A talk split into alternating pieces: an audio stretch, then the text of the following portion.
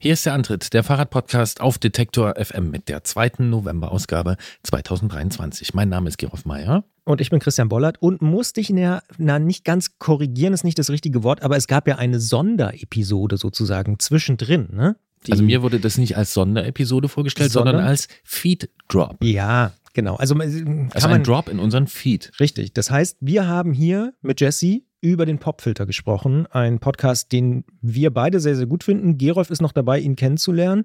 Ich kenne ihn schon. Ja, was ich auch wenig besser kennengelernt habe durch diesen Feed-Drop, das ist mein Co-Moderator Christian Bollert. Denn ich habe wirklich, äh, Passion, Passion war der Song, glaube ja, ich. Ne? von den Flirts. Ja, mhm. ich habe es mir angehört. ich wollte wissen. Oh nein. Was, ja, ah, genau. Ja. Sag mal, wie war, da fällt mir ein, wie war dein DJ äh, Dingsbums? DJ Bolle? Gab's. Und ja. das andere war? Skint. Skint. So wie das Label von Fatboy Slim. Ja, ja natürlich. Jetzt nicht besonders ja. äh, kreativ, aber ist auch, heißt auch Pleite, was auch irgendwie gut ist. Ja, egal. Christian, hm. also, wenn du jetzt, das war jetzt das zweite Mal, wenn du demnächst zum dritten Mal so einen Kommentar machst, ähm, irgendwie in Selbstausbeutung, irgendwas Richtung, da müssen wir hier drüber reden. so, ja. du wolltest was sagen zum Feed Drop. Ja, ich wollte einfach nur sagen, wir sind wieder da mit der regulären Ausgabe und ich hoffe, dass die eine oder der andere ähm, auch mal in den Popfilter reingehört hat, weil es ist wirklich ein richtig guter Podcast und das, was Jesse und Gregor da machen, ist phänomenal. Ich kenne auch gar keinen anderen Daily Musik Podcast in Deutschland überhaupt. Dementsprechend würde ich mich mal zu der Aussage versteifen, dass es der beste tägliche Musikpodcast ist, den man da draußen hören kann. Und wenn ihr das gut findet, dann abonniert doch auch gerne diesen Podcast.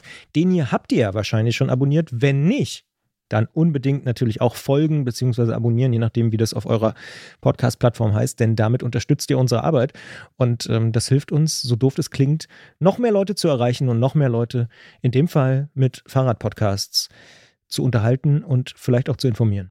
Das ist meine Ansage. Ja. Finde ich richtig. Ja. ist auch äh, soweit korrekt. Ich habe es nochmal überprüft. Ähm, okay, stimmt so. Das ja. ist gut. Wie geht's dir? Bist ein bisschen durch? Nee. Ich bin, Christian, das ist gemein. Wir hatten heute das, also Transparenz geht vor. Wir hatten äh, ein, äh, einen Aufnahmetag, der war so ein bisschen Rollercoaster. Konfus. Naja. Konf konfus, ja, ich bin so ein bisschen, wahrscheinlich bin ich so ein bisschen durch. Ja. ja. Aber das hat jetzt, ist manchmal so, weißt du? Das darf doch auch so das sein. Ist so, bist du so, man ist so unsortiert. Ja, stimmt. Aber ich persönlich finde es zum Beispiel ganz gut, weil wir, das kann man auch, äh, Transparenz geht vor, du hast es gerade gesagt, äh, diese gesamte Episode ist quasi am Stück entstanden. Im Schnelldurchlauf. Naja, aber an einem. Nicht im Schnelldurchlauf. Nicht im Schnelldurchlauf, aber an einem, in einem Zeitfenster, was relativ lang war, aber in einem Zeitfenster. Und äh, mir persönlich hilft das immer sehr, weil damit ist sozusagen mit einmal das gesamte Werkstück sozusagen fertig. Jedenfalls für uns, für unsere äh, Position. Und dementsprechend bin ich da sehr happy, dass wir jetzt an dieser Stelle sind, wo wir sind. Noch sind wir ja nicht, man soll ja den Tag nicht vor dem Abend loben, äh, noch sind wir ja nicht durch, aber ich bin guter Dinge, dass das eine spannende Episode wird vom Antritt, dem ja. Fahrrad-Podcast hier auf Detektor FM. Und unser Aufnahmetag, der ist ungefähr so wie diese Anmoderation dieses Podcasts oder diese erste Moderation dieses Podcasts. Ein bisschen konfus, aber was soll man machen? Manchmal ist es einfach so, wir haben trotzdem nicht nur über Musik gesprochen, sondern auch über das Fahrradfahren. Und worüber genau, das hört ihr jetzt.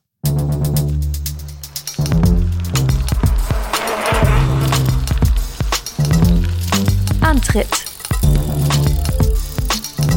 Der Fahrradpodcast von Detektor FM. Wir sprechen in dieser Episode mit der Werkstattmeisterin Christiane über die Umrüstung von alten Trekking- und Mountainbike-Rahmen zu Gravelbikes oder auch Alltagsrädern. Was muss man beachten? Welche Maße sind gleich geblieben und welche sind vielleicht auch anders? Außerdem gehen wir mit Daniel auf Ausfahrt des Monats. Daniels Herz schlägt für den VfL Bochum und im Oktober ging es gegen RB Leipzig. Das macht 450 Kilometer Anreise aus dem Ruhrgebiet nach Sachsen. Die hat Daniel natürlich mit dem Rad bestritten und wir sprechen darüber in der Ausfahrt des Monats.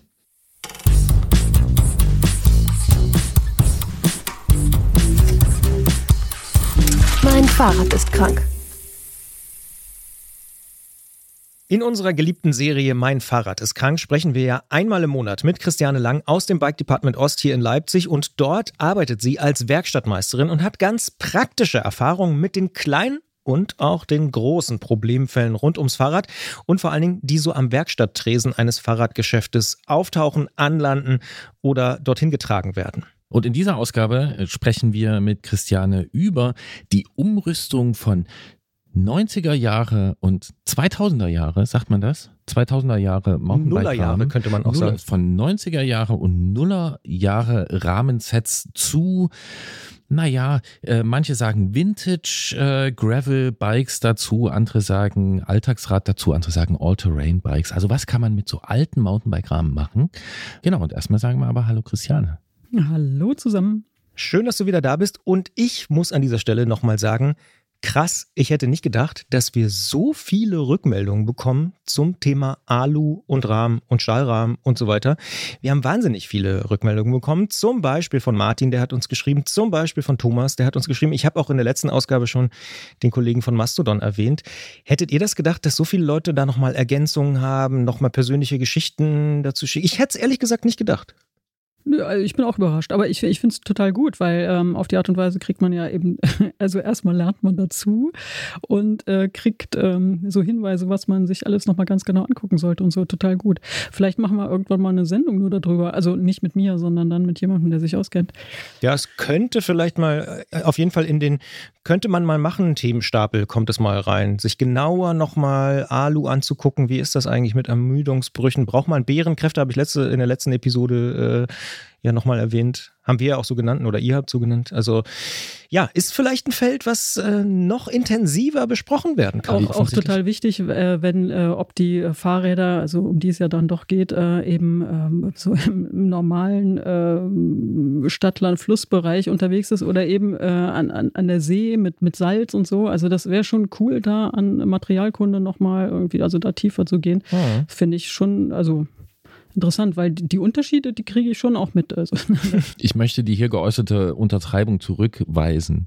Wenn du sagst, mit jemandem, der sich auskennt, äh, im Gegensatz zu, du kennst dich ja aus. Äh, naja, Materialkunde habe ich nicht studiert und äh, Ja. das wäre, also Also wir, wir stellen fest, es gibt Experten für Oxidation, äh, zum Beispiel von Aluminium, auch Oxidation auf dem Zeitstrahl.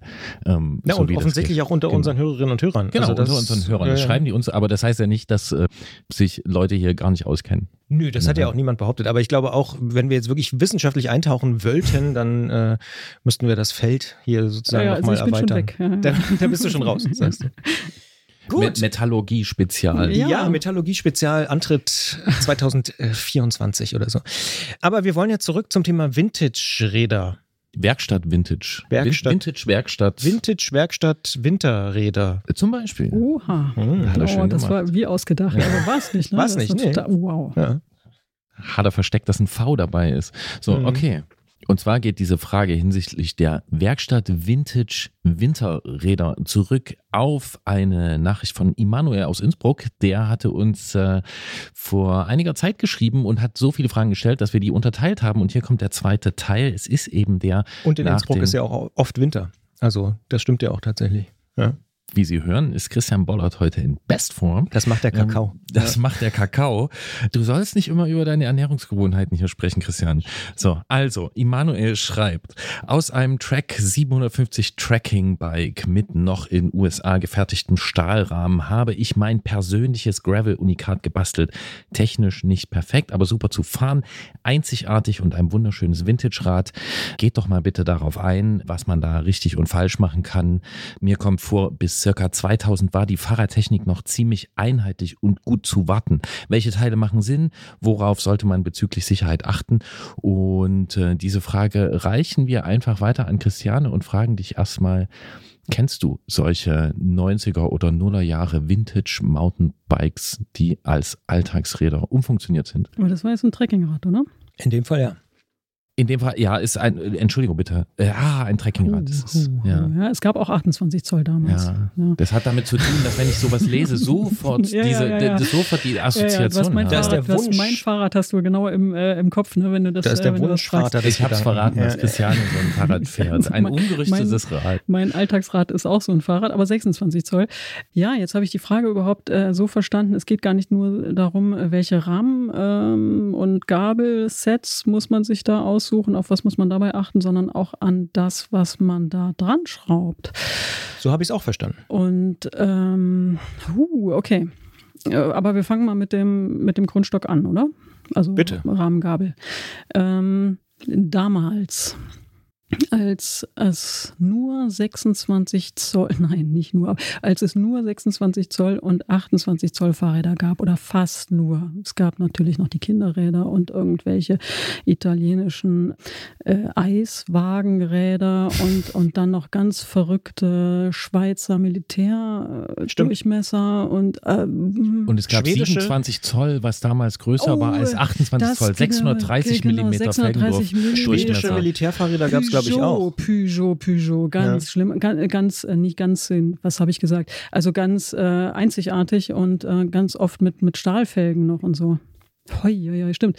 Also ähm, das war so cool, das hat man dann immer nicht gemerkt. Ne? Oder also es gibt Na doch, Leute, wenn man die Bremse einstellen wollte. Ja, dann hat man es gemerkt. Weil aber Leute, die, ich habe doch hier die richtige Größe gekauft und dann so, nein, das sind 8 mm Unterschied. Ja. Egal, wir schweifen ab. Ach ja, die, die Mäntel, die man versucht hat, auf die, auf die Felgen ja, drauf. zum Beispiel. Oh, ja, dann gab es genau. auch noch ein anderes, war, ein anderes weil, weil Triathlon. Die französische ah. Ausdrucksweise war dann irgendwie 28, nee, waren 27 Zoll. Die wurden 27 Zoll genannt. Können wir mal zurück waren, zum Thema kommen? Zurück zum Thema.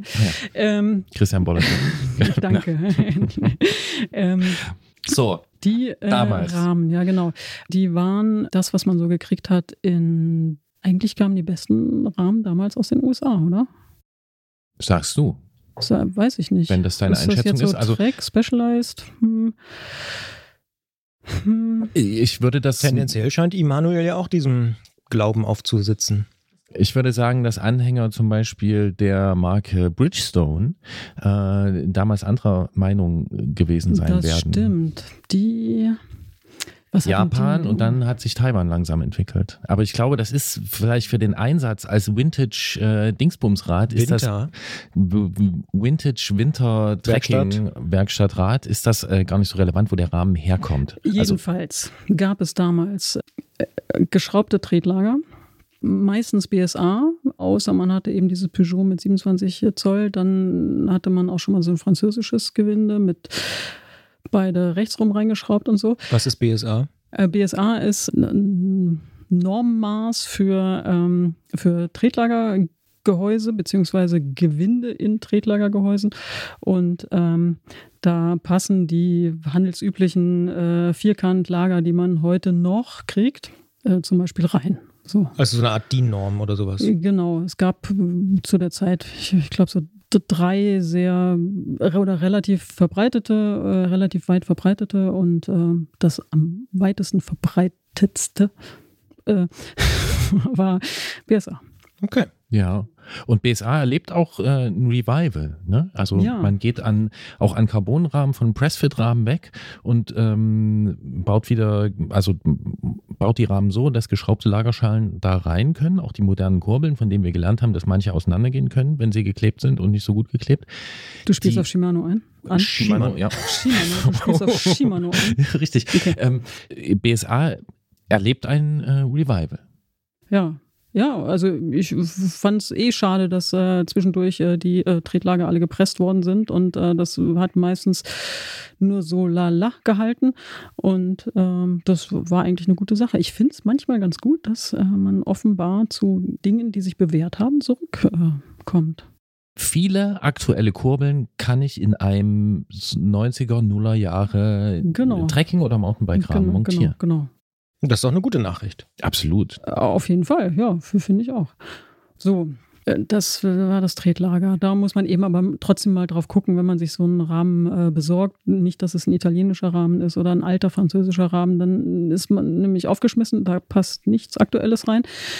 Und dann äh, würde ich mir natürlich angucken, was will ich da dran äh, schrauben an das Rad. Äh, soll da eine Lichtanlage dran, soll da Schutzbleche dran, soll da ein Gepäckträger dran, vorne vielleicht ein Lowrider oder sowas oder zumindest ist die Möglichkeit da vorne auch ein Vorderradgepäckträger wegen schick und so. Nur weil du es hast, ist es schick. Nee, ich habe ganz lange gewartet und habe gedacht, ich brauche sowas nicht, ich brauche sowas nicht, ich brauche sowas nicht, ich brauche, ich brauche, ich brauche sowas, ich brauche sowas, ich brauche sowas und dann habe ich es mir dran geschraubt. Und ich das war eine gute überhaupt Entscheidung. nicht, aber es sieht gut aus. ah, okay. Aber es gibt durchaus auch Leute, bei denen es gut aussieht und die es brauchen oder benutzen. Und es gibt sogar Argumente dafür. Aber darauf müssen wir jetzt. Überhaupt nicht Das eingehen. ist vielleicht auch nochmal Aber wenn ihr Folge. sowas Ja. vorhabt, dann ähm, achtet darauf, ob nicht vielleicht dafür auch schon passende Ösen an der Gabel äh, dran sind oder für hinten an, an dem Rahmen.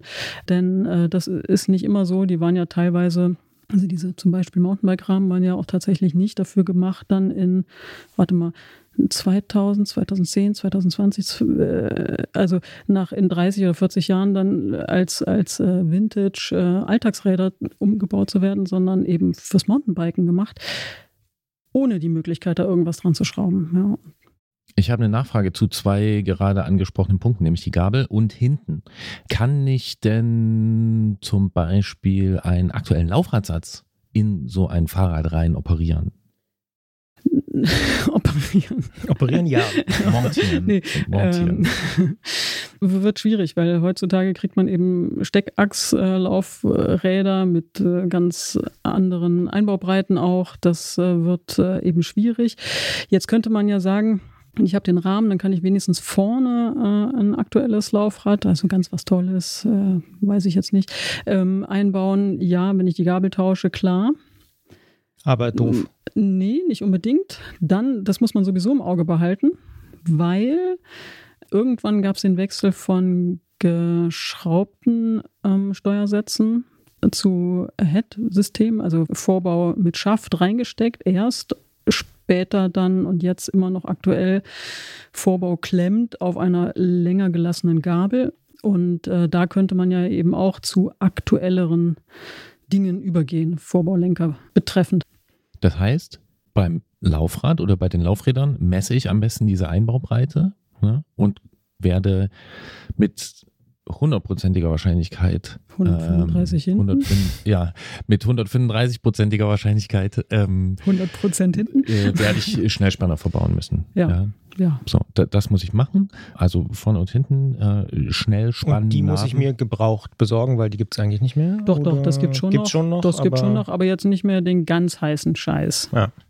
Ja. Und bei der Gabel hast du angesprochen, dass es da diese zwei verschiedenen Systeme gibt. Also es gibt diesen geschraubten Steuersatz mit einer Gabel, auf der ein Gewinde geschnitten ist und es gibt den gesteckten Steuersatz sozusagen, wo der Vorbau den Steuersatz einstellt, die Vorbauklemmung und da ist dieser Schaft ohne Gewinde. Genau. Worauf muss ich denn noch achten bei der Gabel? Ähm, wenn wir jetzt wirklich sagen, wir gehen von so Mitte 90er los. Da gab es, glaube ich, in Italien auch noch so ein ganz schrilles Maß. Äh, Das war irgendwas unter 1 Zoll, aber es gab natürlich 1 Zoll Gabeln. Also da habe ich dann Schwierigkeiten, eine neue Gabel für zu bekommen. Weil aktuelle Gabeln Einer Achtel Zoll.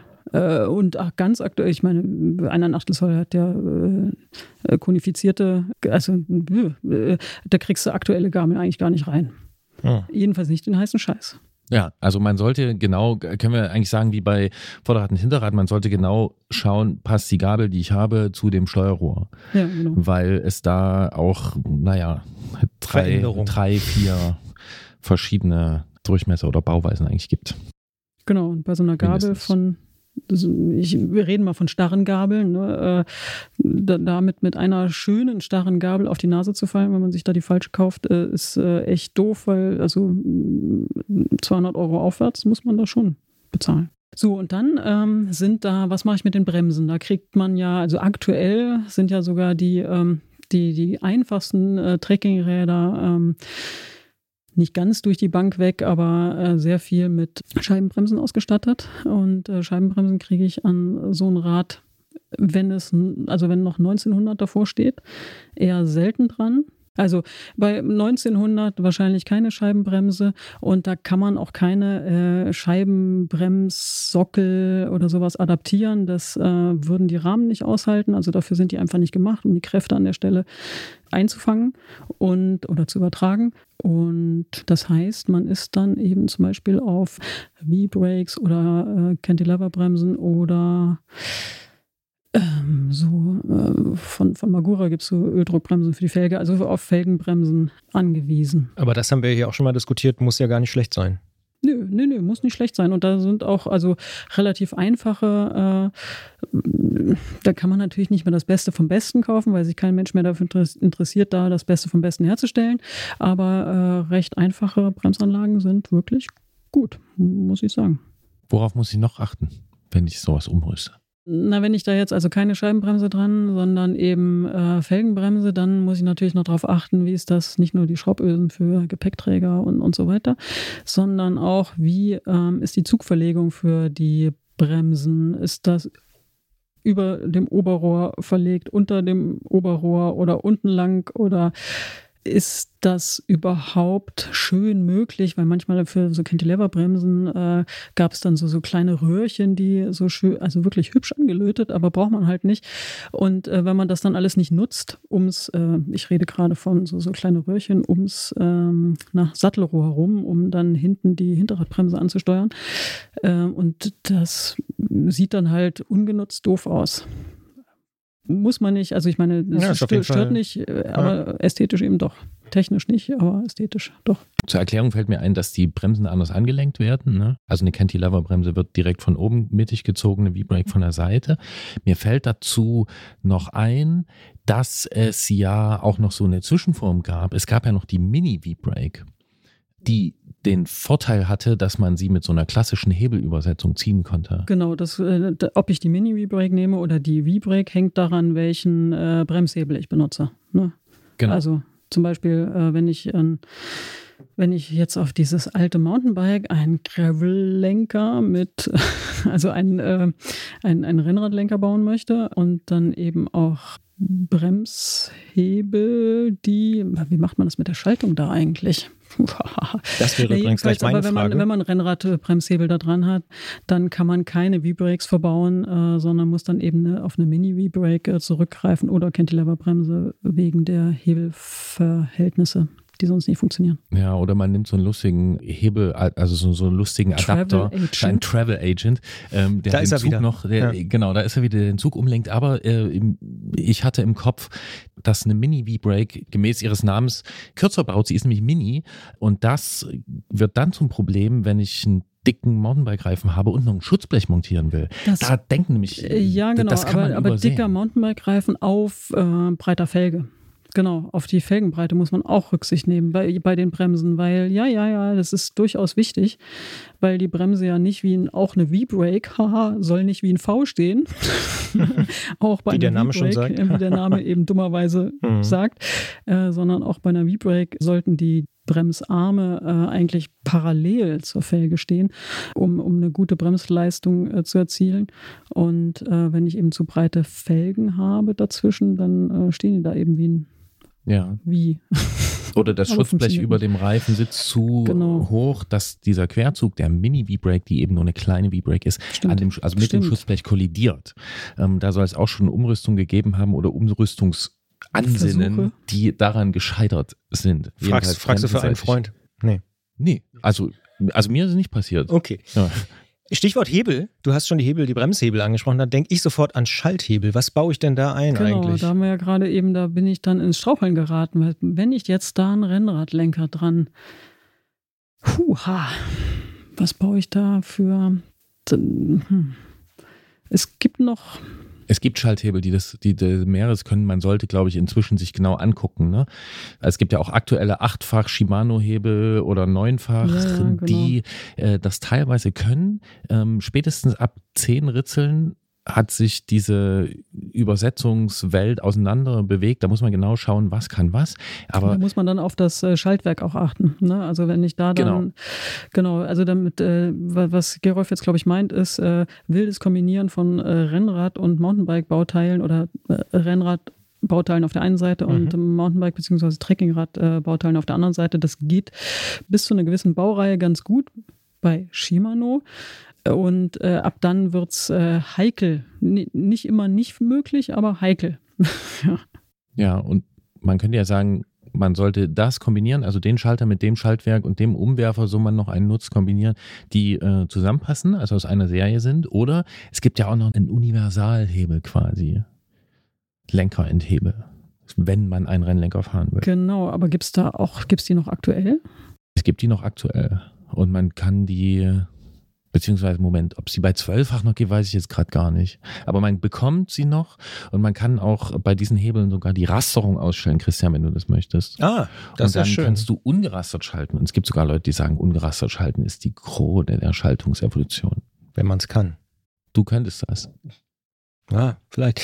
Was übrigens Immanuel noch wissen wollte, und das finde ich auch einen spannenden Punkt, gerade wo wir auch über das Thema Bremsen und so und auch passende Bauteile gesprochen haben. Worauf muss ich denn in Sachen Sicherheit unbedingt achten, wenn ich da jetzt anfange, Komponenten ranzubauen und den Rahmen umzubauen und so? Naja, also äh, auf Sicherheit achten. Man sollte jetzt keine Unfallkomponenten äh, und Unfallrahmen äh, ranziehen und da irgendwie dran rumfummeln.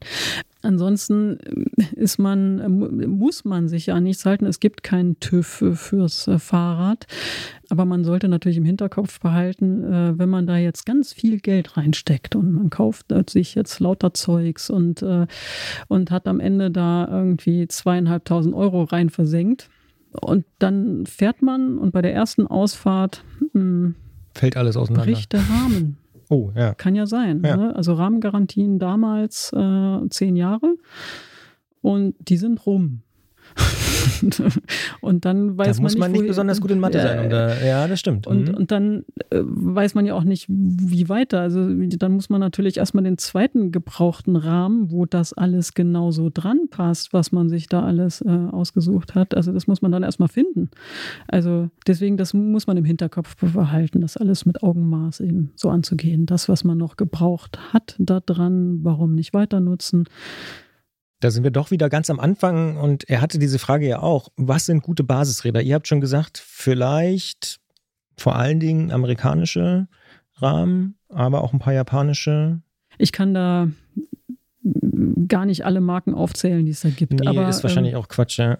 Aber wenn ich mich recht erinnere, KHS hatte zum Beispiel äh, damals auch äh, echt schöne Einsteiger-Rahmengabelsets. Äh, denen man sowas machen könnte. Nicht besonders leicht, soweit ich weiß, aber äh, sah gut aus. Ja, hatten wir eben schon gesagt, Track und Specialized. Schwierig wird es bei den Briten, würde ich sagen, weil da waren die Bremssockel nochmal an einer anderen Stelle und das hatten, glaube ich, ganz lange noch die Briten. Also wäre ich vorsichtig mit Rawley, falls die so wirklich heißen, äh, also wie, falls mhm. das so ausgesprochen wird. Bei uns in der Werkstatt heißt das immer ganz anders. Hatte vielleicht auch was Leipzigerisches. Relais. Ja, ja, genau. Also da wäre ich, wär ich vorsichtig. Italienisch wäre ich vorsichtig wegen falsches äh, Tretlagermaß und eben eventuell ganz verrücktes äh, Maß am Steuerrohr. Dann Französisch wäre ich vorsichtig wegen Tretlagermaß. Das ist doch schon mal so eine ganz gute Einordnung. Also USA ist, glaube ich, Kommen wir gar, immer wieder nicht, zurück. gar nicht schlecht. Ja, ja. Da waren die Mountainbikes ja auch unterwegs, oder? Gott, damals war ich noch so klein. Wir alle. also ich jedenfalls. Ich weiß nicht, Gerolf, wie es dir ging in den 90ern, aber ich war da noch Du relativ war schon klein. die 1,80 groß, die ja jetzt groß ist. Ja, das könnte sein. Hier werden diverse Sachen über mich vom, veröffentlicht, zu denen ich mich nicht positionieren möchte. Du kannst es weder bestätigen noch dementieren. Das Genau. ist okay. Ich war nicht dabei. Das heißt auch nochmal so ein bisschen verkürzt gesagt, du hast es ja gerade so angedeutet, wenn der Rahmen bricht, ist alles doof. Den sollte man sich schon ganz genau angucken, bevor man da so viel Zeit reinsteckt. Naja, es ist das Herzstück, äh, klar. Ähm, also mit Beulen würde ich da dann einfach nicht anfangen. Aber glaube ich auch nicht, dass jetzt die Frage dahin gemünzt war, weil das soll ja schön aussehen. Und dann nehme ich mal an, dass äh, die Rahmen nicht mal besondere Kratzer haben und so. Also so Aber gibt es da irgendwas, worauf du achten und so. würdest, was vielleicht jetzt der Laie eventuell nicht macht? Also wenn ich mir einen Rahmen angucke, würde ich auch sagen, okay, keine Beulen, keine Kratzer, aber da, reicht das schon? Oder Naja, muss ich die mal ähm, schütteln oder muss ich dagegen klopfen oder was? Oder? Ähm, äh, also klar, wenn man die in die Hand nimmt, dann schüttelt man auch, aber äh, das ist jetzt nicht da, da, also dass man da jetzt den Holzwurm, äh, den, den Stahlwurm rieseln hören würde, das ja, habe ich jetzt noch nicht gehabt. Aber na klar, Sichtprüfung. Und wenn die Sichtprüfung in Ordnung ist, dann kann man das machen. Und dazu gehört halt einmal rundrum gucken und äh, mit Bedacht und nicht einfach so mit Augen zu und ach man, das Geht schon. Magenta ist aber scharf. Und dann einfach im Hinterkopf behalten, wenn der dann die Grätsche macht, dann war's das erstmal. Was für ein Schlusswort. Christiane Lang hier bei Detektor FM im Antritt mit Tipps, wie man aus alten Trekking- oder vielleicht auch Mountainbike-Rädern nochmal wieder was Neues machen kann. Mit neuen Komponenten, aber eben auch natürlich mit dem richtigen Blick für das richtige Vintage-Werkstatt-Winterrad. Und wir sagen an dieser Stelle vielen Dank, dass du da warst. Ja, danke. Mir ist gerade noch was eingefallen. Bitte. Ich habe nämlich letztens aus einer 1997 äh, gekauften ja, habe ich, hab ich gar nicht selber gekauft. Mein Onkel hat mir die gekauft. Eine Bohrmaschine. Das ist eine grüne Bosch-Bohrmaschine. Und äh, die habe ich so lange behalten, weil eigentlich macht man das ja nicht mehr. Heute macht man alles mit Akku und so. Ne? Und die habe ich so lange äh, behalten, weil die mein Onkel mir gekauft hat. Und jetzt letztens haben wir eine Werkstatt eingerichtet und haben so eine alte DDR, so einen alten DDR-Bohrständer genommen und haben die Bohrmaschine da eingehängt. Und da macht das Kabel ja auch wieder Sinn, ne? weil Steckdose ist gleich äh, um, Um die Ecke. Mhm. Und also ich finde das schon richtig gut. Also so aus alten Sachen wieder was zu machen. Aber man muss halt, ähm, manchmal muss man auf die richtige Zeit, auf den richtigen Zeitpunkt warten. Ach, du meinst, dass dieser alte DDR-Bohrständer zu der neuen oder zu der erhaltenen Bosch-Bohrmaschine passt? Ja. Und dass damals quasi so eine Art Standard existiert, der dann wirklich auch ein Standard ist. Das zum einen, dass das einfach glückliche äh, Parameter sind, die eben zusammenpassen. Und äh, dass äh, ich gedacht habe, was, was soll ich mit diesem Ding? Das ist mit Kabel, das macht man heute nicht mehr. Wir haben Akkus, äh, selbst in den äh, Discountern kriegt man äh, wirklich gute Akkugeräte für, für so einen Heimwerkerbedarf. Ja? Und, und da macht das dann plötzlich wieder Sinn. Da ist ein altes Eine Rekombination. Ja, eine Re Ja. Oh, das ist ja schön. Also genau, ja, eine Rekombination. Und das ist mir eingefallen, als es da eben um die Fahrräder ging. Und äh, da, Das ich, kann auch ich habe echt gedacht, ergeben, das ja. wäre vorbei gewesen. Und ähm, ich hatte die fast vergessen. Und so wie es klingt, geht es Emanuel ja auch so, dass er da Ja. rekombiniert hat und sehr, sehr happy damit Genau, ist. und man kann nur nicht, man kann keine Pauschalantworten finden. So, also das ist mir eben auch während des Gesprächs aufgefallen. Es ist schwierig, da so, so einmal so ein äh, Es gibt nicht die Strich eine drüber zu Antwort. machen und Ja, ja. genau und hat dann weiß dann wirklich hat die Liste, die kann man abarbeiten und so. Da manchmal hat man Glück und dann funktioniert's und dann ist schön. Man kann leider nicht alles mit allem kombinieren in der Fahrradwelt, aber manches mit manchem. Man sollte darauf achten, wenn man sich ähm, aus einem älteren Rahmen und äh, wahrscheinlich auch aktuelleren Teilen äh, ein neues Fahrrad zusammenbaut oder ein halbneues Fahrrad oder wie auch immer man das bezeichnen möchte. Aber wenn es richtig macht, kann es gut funktionieren.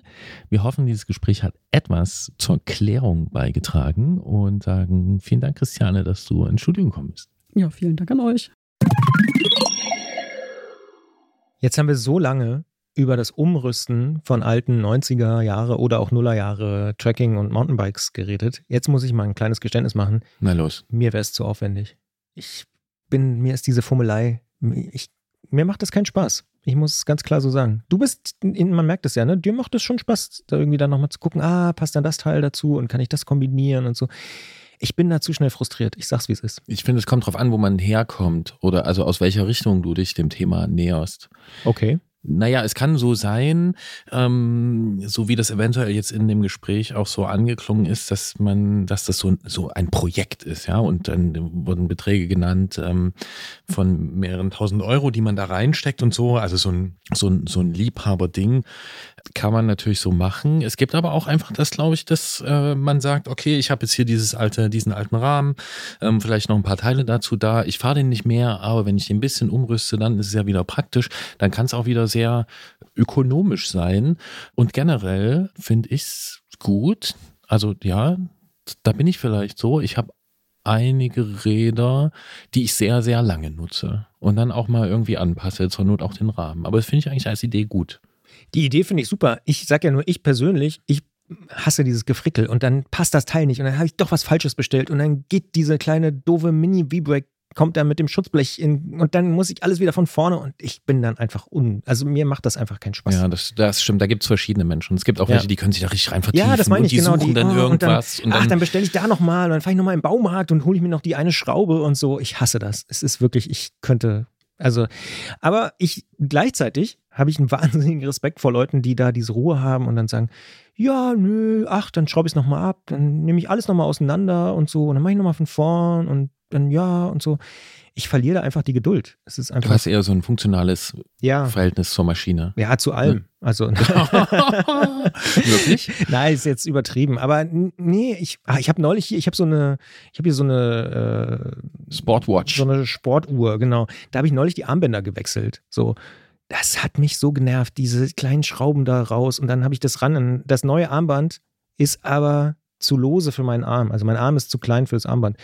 Habe ich von einem bekannten Kumpel bekommen. Und long story short, ich habe dann das alte Armband wieder rangefrickelt. Und deswegen musste ich viermal diese Schrauben. Und das sind, hat, sind, sind so eigene. Oh, Schönes Eigentor geschossen. ja, Eigentor. Und hat überhaupt nichts gebracht, hat nur Zeit gekostet, habe ich irgendwie eine halbe Stunde für gebraucht oder so, weil du dann musst du so gegendrehen und dann geht das an, oh, das ist ein Gefrickel, ich sag dir. Ich nehme dir das total ab, was du hier eben Ja, so ist berichtest. es. Ja, Man kann es noch merken. Aber ich, Ja. ähm, also dass es sich aufgeregt hat. Aber ich finde, es Aber kommt du schon hast so eine, recht. so eine Befriedigung daraus, so einen Gegenstand irgendwie anzupassen. pass auf, ich ziehe Ähm, ich zieh meine Aussage ein bisschen zurück und revidiere sie und behaupte fast das Gegenteil. Es fehlt vielleicht der emotionale Bezug. Wenn ich nämlich zum Beispiel den Schrank von meiner Oma, den habe ich saniert über Jahre. Naja, also über einen Winter habe ich da Stunden, Tage irgendwie Farb Jeden Tag eine Schraube. Farbschichten abgeschliffen und also das war wirklich ein großes Ding.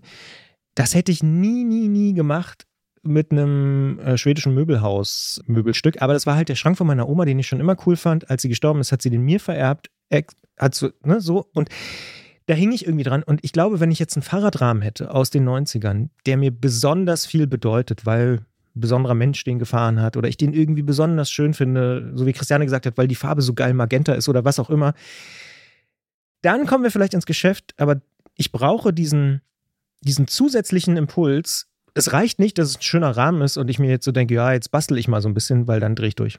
Ja. Ja, das ist ja auch völlig legitim.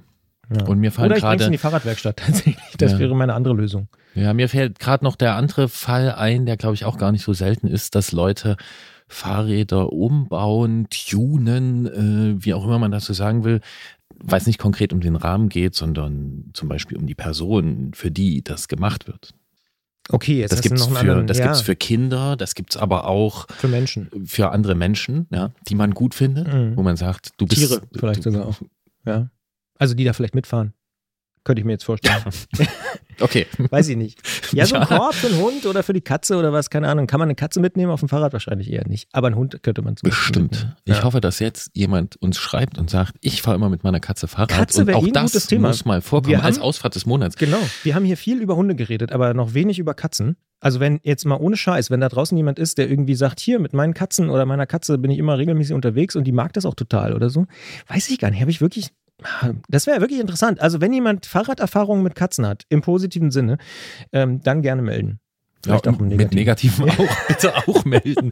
Wir wollen diese Geschichten haben. Ja, wir wollen Katzen-Fahrradgeschichten haben. Genau. Schickt uns Mails und Instagram-DMs und Mastodon-Nachrichten. Und ja. jetzt gibt's aber erstmal eine Fußball-Fahrradgeschichte. Apropos. Eigentor. Wir hier beim Fahrradpodcast Antritt auf Detektor FM sammeln natürlich Fahrradgeschichten. Darum haben wir ganz am Anfang dieses Podcasts die Ausfahrt des Monats erfunden. Denn einmal im Monat möchten wir mit einer Person sprechen über ein Erlebnis, das er oder sie auf dem Rad gehabt hat. Das kann alles sein. Eine Weltreise, eine Trainingsfahrt, ein Sprintrekord, eine Langsamfahrt. Nehmt uns einfach mit ein Stück auf eure Ausfahrten. Und das vielleicht fürs Protokoll. Ich finde, es ist nach wie vor eine der schönsten Erfindungen eines Fahrradpodcasts, dass wir diese Serie erfunden haben, die Ausfahrt des Monats. Und in dieser Folge sprechen wir mit Daniel aus Witten, der sich im Oktober im Ruhrgebiet aufs Rad gesetzt hat, um zu einem Auswärtsspiel seines Fußballvereins, dem VfL Bochum, zu fahren. RB Leipzig hat die Bochumer empfangen und wir sprechen über diese Anreise und das Spiel mit Daniel und sagen Hallo nach Witten. Hallo, nach Leipzig. Stichwort mit dem Rad zum Auswärtsspiel nach Leipzig. Machst du sowas öfter? Also mit dem Rad dann losfahren und ein paar hundert Kilometer?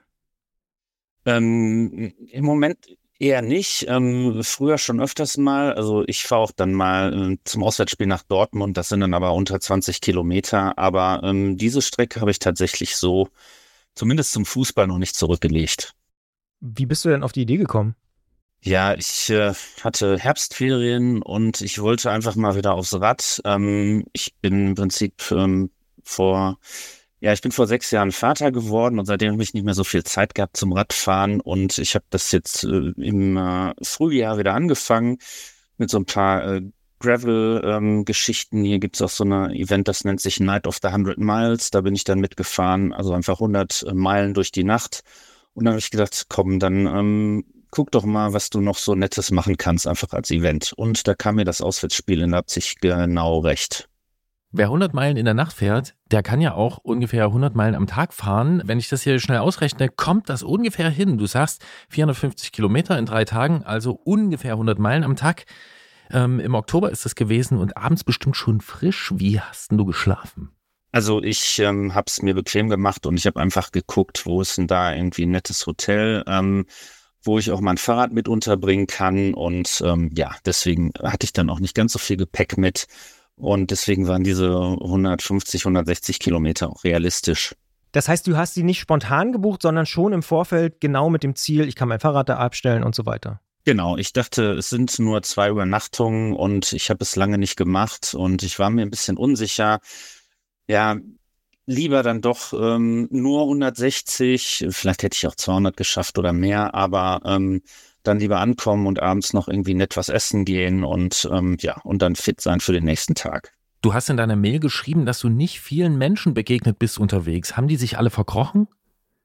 Das lag eher daran, dass ich die Strecke komplett als Gravelroute geplant habe und eigentlich bis auf wenige Kilometer ähm, diese 450 Kilometer komplett auf irgendwelchen Feld- und Waldwegen zurückgelegt habe. Also ich habe schon fast mehr äh, Rehe ähm, und Füchse und Hasen gesehen als Menschen tatsächlich. Auch keine Hunde und Jäger? Nee, ähm, also äh, als ich am zweiten Tag äh, ein bisschen Pannenpech hatte, da ist mir ein Schäfer begegnet, ähm, allerdings äh, nicht mit seinem Hund, sondern mit seinem äh, Benz. Ähm, aber ansonsten ist es wirklich ähm, erstaunlich, wie wenig Menschen man in drei Tagen begegnen kann. Stichwort Pannen, du schreibst von zwei Snakebites, die ziemlich kompliziert gewesen sind. Warum? Ja, also man muss dazu sagen, ich bin nicht der leichteste und ähm, das ist auch so ein bisschen ein Problem beim Fahrradfahren. Also die Menschen, die zu klein für Gewicht sind, die werden von der Fahrradindustrie ein bisschen diskriminiert. Also es gibt wenige Räder, die so ein Systemgewicht von mehr als 120 Kilo haben. Und wenn man dann, mit 50 so einen Feldweg runterkachelt, ähm, wo halt diese spitzen, wirklich festen ähm, Steine drin stecken, dann muss man schon aufpassen und wirklich innerhalb von Sekunden hat zweimal geknallt und dann ähm, waren beide Schläuche durch. Und dann, ähm, ja, habe ich dann eine Stunde gestanden und habe äh, zum Glück äh, zwei Ersatzschläuche geplant dabei gehabt und habe die dann äh, ersetzen können. Das heißt, noch einer hätte aber nicht passieren dürfen. Nee, das nicht. Ich habe dann den besseren Schlauch nochmal wieder eingepackt, um den zur Not nochmal zu flicken. Also ich habe auch immer dann noch ein paar Flicken dabei. Aber das ist schon, ähm, ja, ich hätte mich gefreut, hätte ich noch einen dritten Schlauch dabei gehabt. Und was würdest du dir wünschen von der Fahrradindustrie? Also ich würde mir wünschen, dass einfach ähm, es eine größere Auswahl gäbe an Fahrrädern, die einfach ein höheres Systemgewicht zulassen. Also die Grenze ist da immer so bei 115, 120 Kilo. Das heißt Fahrrad plus Fahrer plus Gepäck. Und da bin ich als Fahrer leider schon drüber. Und wenn dann nochmal 10 Kilo Fahrrad plus dann halt Gepäck dazukommen, ähm, da gibt's wirklich nur so zwei, drei Hersteller, die wirklich von der Stange Räder mit über 150 oder 150 Kilo Systemgewicht anbieten. Und das ist jetzt, ich habe mir jetzt gerade ein neues Gravel-Bike ausgesucht und bestellt. Das kommt äh, Ende der Woche. Ähm, das war schon echt ein Hickhack. Ähm, es gibt viele wirklich wunderschöne Fahrräder, aber die sind halt für Menschen, die mehr als 110 Kilo wiegen, einfach nicht geeignet. Das heißt, da würde ich mir wünschen, dass die Systemgewichte vielleicht sich ein bisschen ja, nach oben bewegen würden. Ist ein nachvollziehbarer Wunsch, würde ich sagen. Wenn ich so von dir höre und auch äh, lese, dann klingt das echt ziemlich cool. Auch ich finde gerade, dass du so wenig Leute getroffen hast und du schreibst auch selber, dass es so ein bisschen eine Reise zu dir selbst gewesen ist. War das geplant oder weil halt niemand da war? Nee, das war schon geplant. Ich wollte einfach alleine mit mir selber sein, einfach gucken, wie ich mit mir klarkomme. Ähm, und ähm, es ist halt auch immer eine ganz lehrreiche Situation. Wenn man alleine ist, muss man eine Lösung finden. Ähm, und man kann dann einfach nicht den Kopf in den Sand stecken, wenn nach zehn Kilometern äh, auf einmal beide Reifen platt sind und man hat aber noch äh, 140 Kilometer vor sich. Und ähm, ja, das ist ähm, Fahrradfahren äh, bringt einen da irgendwie wieder zu sich selbst. Ähm, ähm, auch an seine Grenzen, aber man schafft es, die dann halt auch immer zu verschieben. Und das finde ich ist immer eine ähm, ganz schöne Sache auf dem Fahrrad. Wie ging es dir denn mit dir selbst? War es okay ja, oder? Ja, ganz okay. Also ähm, ich äh, bin doch erstaunlich gut mit mir klargekommen und ähm, ja, ähm, ihr habt mir auch ein bisschen geholfen. Manchmal, wenn es ein bisschen länger langweiliger wurde, dann habe ich äh, euch noch so auf einem Ohr mit dabei gehabt. Ähm, ich habe äh, angefangen, euch komplett zu hören seit 2015. Ich bin momentan bei 2019 angekommen. Oh, hast ja noch ein bisschen was vor dir. Ja. Ja, aber es ist sehr schön. Also es ist auch ähm, schön zu sehen ähm, oder zu hören, wie die Fahrradwelt, die ich ja immer auch irgendwie begleitet habe, jetzt durch euch da auch begleitet wurde. Und wenn ihr über irgendwelche äh, WMs berichtet und ich dann noch weiß, ah, da ist das und das mhm. passiert, ähm, mhm. das ist ähm, ja, das ist so ein bisschen Fahrradgeschichte eigentlich. Also hat einen geschichtlichen Wert schon geworden, euer Podcast kriege ich ja fast ein bisschen Gänsehaut. Ja, ja, ja vielen Dank. Ja. also das freut uns natürlich, wenn wir äh, Leute auch auf solchen Reisen dann ähm, da irgendwie begleiten können. Nun hat diese Reise ja auch ein Ziel gehabt. Äh, du bist nach Leipzig gefahren, RB Leipzig gegen den VfL Bochum. Ich habe extra nochmal mir den Spielbericht angeschaut. Das Spiel ist 0-0 ausgegangen. Bist du nicht laut genug gewesen? Das Spiel war so, ähm, wie ich es mir erhofft hatte. Meine Mannschaft hat wirklich alles reingehauen und in Leipzig muss man auch erstmal 0-0 spielen. Äh, vor allem unser Torwart hat äh, zwei Elfmeter gehalten und ähm, deswegen ähm, war ich mit dem Einsatz der Jungs sehr zufrieden. Also die haben im Prinzip ähm, mich für meinen Einsatz da auch belohnt. Also es war ein äh, eher ein gefühlter Auswärtssieg als ein Unentschieden. Ja, und jetzt habe ich dich so gefragt, ob du nicht laut genug gewesen bist. Also weiß ja gar nicht, wie du dich im Stadion verhältst. Bist du jemand, der da, ähm, also kommst du da in Wallung? Ja, schon, also auch. Ähm, es kommt immer so ein bisschen auf die Situation an. Also klar, man ist da ein bisschen so, in, man geht in der Masse ein bisschen unter und dann auch eher aus sich raus, als wenn man meinetwegen vor seiner Klasse steht. Aber ja, ich bin dann auch schon eher so der Typ, der dann ein bisschen mehr ähm, in die Taktikanalyse geht, als äh, einfach nur rumzubrüllen. Das heißt, du liest auch gerne so Taktikblogs und so? Ja, genau. Ähm, ich mache mir dann auch immer ein paar Gedanken, weil ich halt selber halt auch im, in der Schule öfters Schulteams betreue und also da ist so ein generelles Interesse. Ich bin da nicht nur Fan, sondern ähm, ich ähm, ja, bin dann auch interessiert an den taktischen Dingen, die da passieren. Das heißt, so Gegenpressing und hängende Neun und sowas sind dir äh, genau, ja. bekannte Begriffe. Ja. Du beschreibst dich in deiner Mail als äh, natürlich Dauerkarteninhaber und glühenden Fan des VfL Bochum. Wie wird man glühender Fan? Lässt sich das rational beschreiben? Hm, das ist ähm, bei uns hier im Pott so, ähm, dann wird halt einfach von der Familie irgendwann mitgenommen. Also da wächst man so rein. Ähm, mich hat mein Opa damals mit ins Stadion genommen und dann mein Vater. Und ich nehme jetzt meinen, äh, meinen Sohn mit ins Stadion, der war mit vier das erste Mal mit. Wir haben jetzt beide zusammen eine Dauerkarte. Also man wächst halt einfach so rein. Das gehört so im Ruhrgebiet mit zum Lebensgefühl. Man hat seinen Fußballverein, man hat seine Pommesbude. Das gehört so einfach dazu hier. Ich habe ja eine These, dass es eigentlich nur zwei Möglichkeiten gibt, wie man Fan von einem Fußballverein wird. Das eine ist das, was du beschrieben hast. Ne? Man geht irgendwie mit einem Familienmitglied irgendwie mit und saugt das so auf.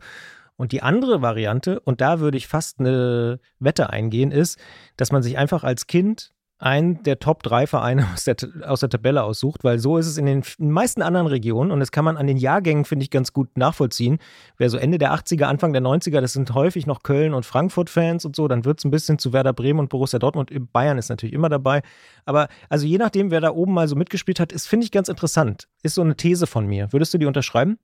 Ja, definitiv, aber für den VfL Bochum trifft eher die erste These ja, zu. Ja, das ist die, genau, das ist die, die alternative Theorie. Aber was wir auch gesehen haben, ist ein VfL-Schal tatsächlich auf deinem Gepäckträger. Hattest du den auch mit dann auf der Reise hinten? Ja, den hatte ich mit, ähm, äh, aber äh, den habe ich dann immer nur mal zwischendurch ausgepackt. Der war halt auch eher so das, äh, das, das Bikepacking-Modell, der sehr äh, klein zusammenfaltbar und sehr leicht. Ja, aber den hatte ich natürlich dabei.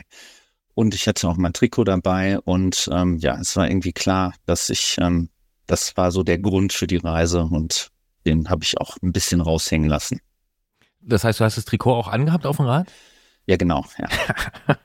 Sehr gut. Jetzt hast das du. Finde ich ganz cool, so über Wald und Feld und mit dem Trikot. Ja, finde ich gut. Find ja, ich gut. jetzt hast du ähm, eben beschrieben, ja, dass du das also familiär aufgenommen hast und dass das im Ruhrgebiet dazugehört und die Pommesbude, ne? Und dann spricht da ja so Tradition raus und wir wissen ja auch, der VfL Bochum, das ist einer dieser Traditionsvereine. Nun ist ja RB Leipzig Rasenballsport genau das Gegenteil davon. Ähm, siehst du das auch so? Ist das für dich dieser Retortenclub, als der manchmal beschrieben wird? Also ich sag's mal diplomatisch, ich hätte mir gewünscht, das Auswärtsspiel in Freiburg wäre in meine Ferien gefallen, dann wäre ich sicherlich nach Freiburg gefahren mit dem Rad und nicht nach Leipzig. Ich finde die Stadt super und ähm, ich war auch echt erstaunt, ähm, dass man eigentlich überhaupt nicht merkt, äh, dass man in der Stadt schon angekommen ist, wenn man da über diese, ach, wie heißt denn dieser Kanal ähm, an der Karl-Heine-Kanal. Ja. Ne, also man fährt halt bis in die Stadt rein, man merkt gar nicht, dass man in der Stadt ist. Und ähm, auch dieses alte Zentralstadion, wo dieses neue Stadion hereingebaut wurde, das war auch ziemlich imposant. Ja, aber generell halte ich es dann doch eher mit der Tradition. Also wenn es jetzt nicht zeitlich gepasst hätte, wäre es sicherlich nicht RB geworden. Aber die Stadt, sagst du, Leipzig an sich fandst du gut? Ähm, Leipzig finde ich super. Ich war auch schon ähm, vorher zweimal in Leipzig und ich habe halt mich hier mit einem Freund getroffen und wir haben dann auch nochmal einfach die äh, Stadtrundfahrt gemacht im Bus, ganz bequem, haben uns nochmal alles angeguckt und ähm, ja, waren dann halt beim Spiel und nachher noch was essen und sind am nächsten Tag dann mit dem Zug zurückgefahren. Und unterm Strich, würdest du sagen, es hat sich gelohnt, auch wenn es 0 zu 0 ausgegangen ist, was ja schon fast wie ein Auswärtssieg ist gegen RB, wie du gesagt hast? Ja, es hat sich definitiv gelohnt. Also ähm, ich bin froh, dass ich mal wieder mehr, über mehrere Tage auf dem Rad war, weil ich das seit meiner Jugend eigentlich nicht mehr regelmäßig gemacht habe. Und ähm, ja, ich werde das ähm, jetzt auch wieder weiter planen. Ja, mal gucken. Jetzt sind die, stehen die feste 500 an. Die werden wir wohl auch in zwei Tagen abreißen. Also irgendwie sowas kommt jetzt äh, als nächstes. Mal gucken. Also ich bin jetzt motiviert für weitere Radtouren. Das klingt doch sehr motiviert, wenn ich das sagen darf. Ich habe noch eine Frage, die wir eigentlich auch tatsächlich immer stellen bei der Ausfahrt des Monats. Gab es so einen Moment, wo du gesagt hast, ja, wow, da denke ich heute noch dran? Kann auch der gehaltene Elfmeter sein, es waren ja sogar zwei. Also da fällt mir tatsächlich ein Teil der Strecke ein. Ich bin äh, am dritten Tag morgens im Morgennebel an der Talsperre Kelbra lang gefahren. Das ist so kurz vor dem Küffhäuser-Denkmal. Und das war so ein unheimlich berührender Moment, so in diesem Morgennebel, die Sonne, die so ein bisschen halb hoch steht. Also das ist, ähm, das war unheimlich schön. Und dann bist du nördlich des Küffhäusers? Ja, ich hatte den Küffhäuser ähm, leider vergessen, wieder aus der Routenplanung zu nehmen. Das, heißt, ähm, das fiel mir dann ein, als ich schon halb oben war durch den Wald, äh, bei irgendwie, weiß ich nicht, 14, 15 Prozent Steigung. Und dann habe ich gedacht, komm, jetzt fährst du hoch. Und ja gut, die 80 oder was auch immer Höhenmeter, die habe ich dann auch noch geschluckt. Sehr gut. War die Abfahrt gut? Leider nein, da bin ich auf irgendeinen Single Trail geraten und das ist mit so einem Gravelbike mit 20 Kilo Gepäck nicht so wirklich lustig. Ja, ja. Ich brauchte dann auch nachher hinten neue Bremsbeläge. Daniel ist mit dem Fahrrad aus Witten für den VfL Bochum nach Leipzig gefahren. 450 Kilometer sind das äh, roundabout oder dreimal 100 Meilen. Und wir haben mit ihm darüber gesprochen, wie es war, seine Reise zu sich selbst und in ein Stadion, wo zwei Elfmeter gehalten worden sind und sagen vielen Dank für die Beobachtung, vielen Dank für das Lob. Und ich muss auch sagen, gerade diese Beschreibung Thüringen, Nebel, hat nochmal Gänsehaut bei mir gemacht, weil das ist auch sowas, wo ich immer denke, ach krass, das ist irgendwie geil. Also das liebe ich auch im Fahrradfahren. Danke für deine Geschichte. Ich danke euch. Danke dir, Daniel. Wie sieht es bei dir eigentlich mit Fußballtaktikkenntnissen aus, Gerolf? Mit Taktikkenntnissen. Mhm. Ich glaube, ich kenne so ein paar Begriffe, die mhm. habe ich schon mal gehört. Was ist, ja, Gegenpressing. Was ist aktuell Holding Six, oder?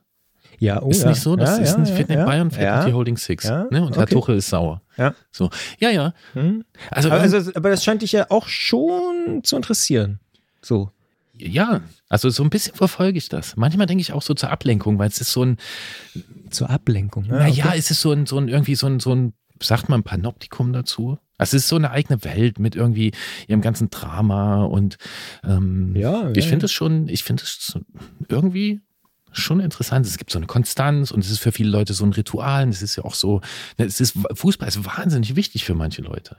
Ich Total. persönlich habe keine, keine weitere Bindung. Aber wie ist das bei dir? RB, dein Verein? Nee, nee, überhaupt nicht. Chemie, mache ich mich Lok? natürlich. Nee, ja. Also jetzt wird's Nee, wieder. ah, pass auf. Ja, Babelsberg? ja. Ich SV, wusste es. SV Babelsberg 03 ist natürlich mein Verein. Aber, äh, und übrigens auch tatsächlich SC Freiburg, da bin ich ein bisschen klischeemäßig, also kann ich Daniel nur zustimmen. Es ist irgendwie wahnsinnig sympathisch und ich finde, Freiburg macht seit Jahren so eine geile Arbeit. Christian Streich ist Wollte ich grad sowieso sagen, der okay, coolste wegen- Trainer Ah, und ja. überhaupt auch Nachwuchs. Früher auch schon Volker Finke und so. Also dieses Konzept zu sagen, hey, wir haben nicht viel Geld, verhältnismäßig. Ähm, also, sie haben natürlich schon deutlich mehr Geld als viele andere, gerade auch beispielsweise ostdeutsche Fußballvereine und so. Aber ne, das ist natürlich auch wieder eine strukturelle Frage. Das, also sowas interessiert mich zum Beispiel extrem. Also Taktik finde ich ganz spannend, obwohl ich da in letzter Zeit ehrlicherweise auch nicht mehr so viel äh, dazu gelesen habe. Aber so Spielverlagerung und so, das hat mich schon auch alles irgendwie interessiert.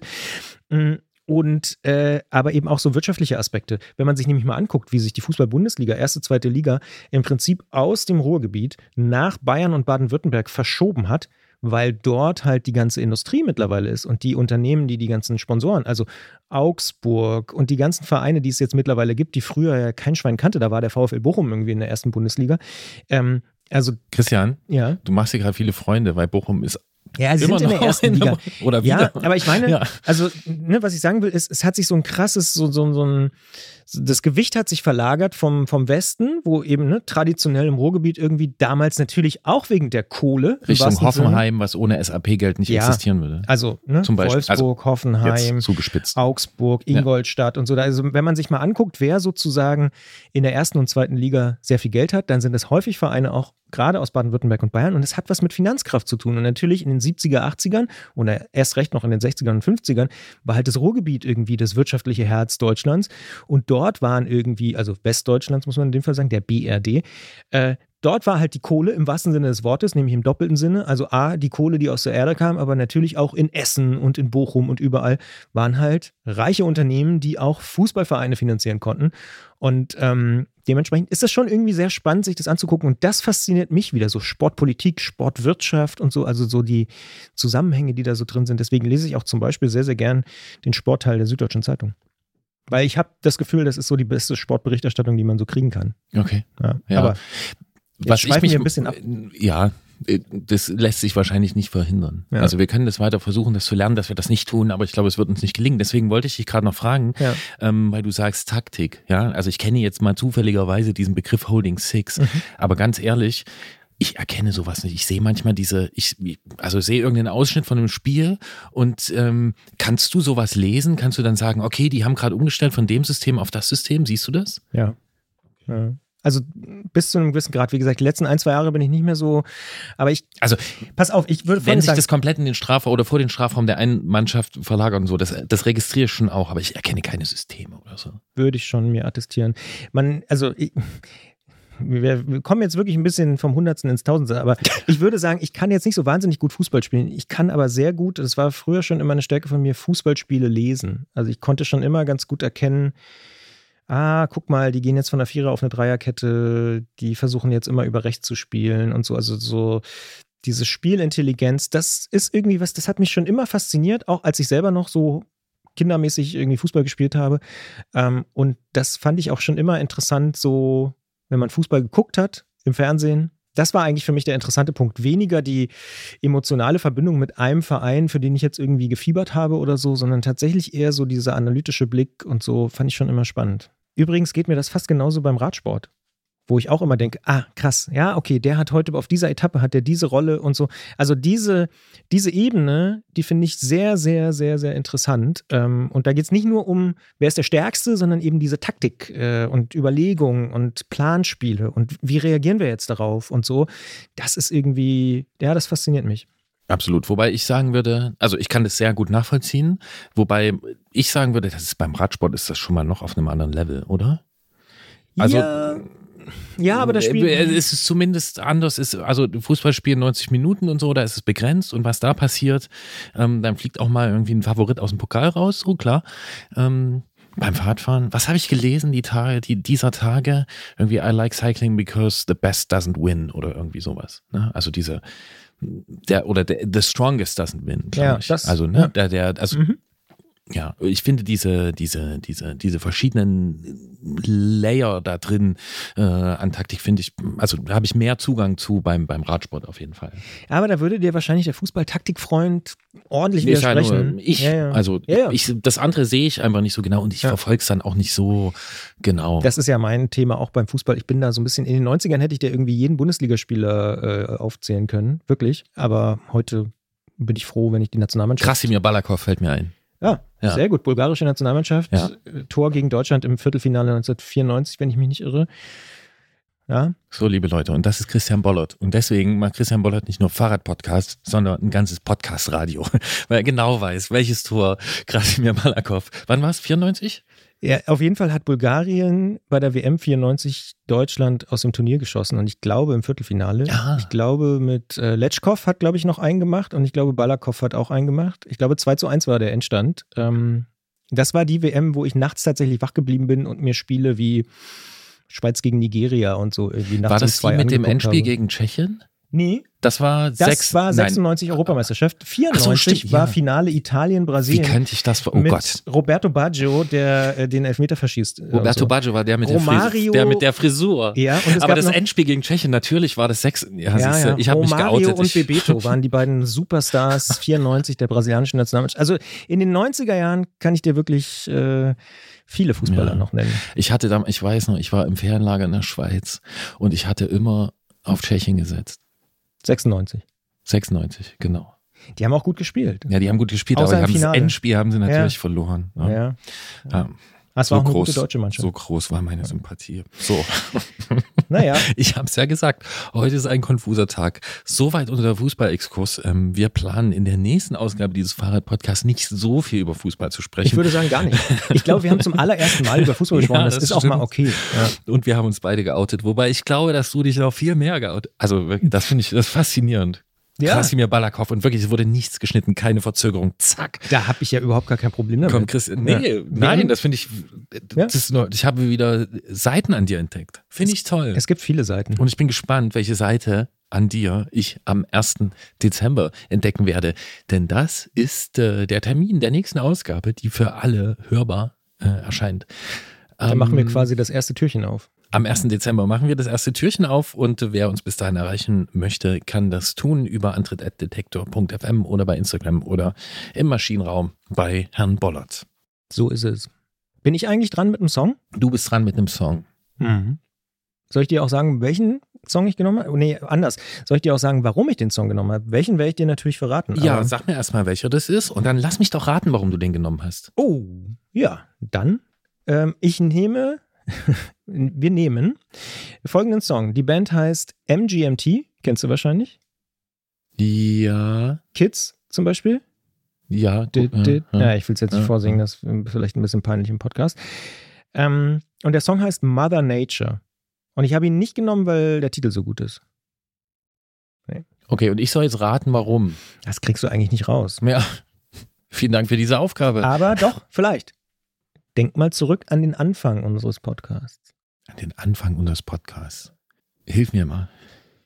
Es begub sich zu einer Zeit, als ich an einem Sonntage den Popfilter gehört habe von Detektor FM. Eine Ausgabe, die in dem Fall nicht Jesse, sondern Also du hast MGMT jetzt gewählt, MGMT gewählt, weil du das im Popfilter gehört hast. ja, weil ich Ah. im Popfilter gehört habe, dass sie ein neues Album rausbringen im Jahr 2024. Aber es gibt vorab schon einen Song. Der heißt Mother Nature. Und ganz ehrlich, und da kommst du nämlich ins Spiel, Gregor hat mich mit einem Argument überzeugt. Also ich finde MGMT grundsätzlich ziemlich cool, gibt gute Songs von denen, ähm, aber mit einem Nebensatz hat er mich gekriegt. Und zwar? Gitarrenflares wie bei Oasis. Mother Nature, MGMT. Ich bin gespannt. Ich werde es mir anhören. Aber eigentlich denke ich immer noch an Roberto Baggio. Und Roberto Baggio hatte diese Frisur, richtig? Das war der mit dem Zopf. Kann das sein? Roberto Baggio hatte, glaube ich, einen Zopf. Ja. Ja. Diego Maradona hat 94 auch noch gespielt, ne? Vielleicht Krass. erinnerst du dich noch. Ja, das kann sein. Mhm. Das kann sein. Wer Ich war das? Dieser Maradona? Wer war das eigentlich? Okay. Ich denke jetzt irgendwie an Romario und Bebeto, aber Alles ja. klar. Kommen wir zu Musik. MGMT mit Mother Nature. Macht's gut. Und ich wünsche gute Fahrt zum Stadion, auf Arbeit, zur Schule, zum Kindergarten, zum Einkaufen oder nur zum Spaß. Tschüss. Kommt gut in die Vorweihnachtszeit. Ciao.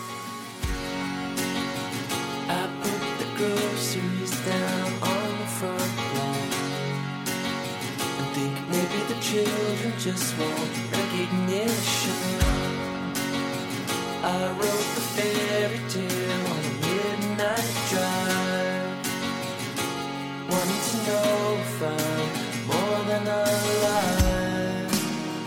I torch the fields again and kill an honest man. Now I understand Mother Nature. Watch me running her. like the lights are off, but somebody's home.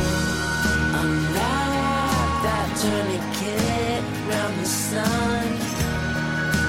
Turn those seven reds into me.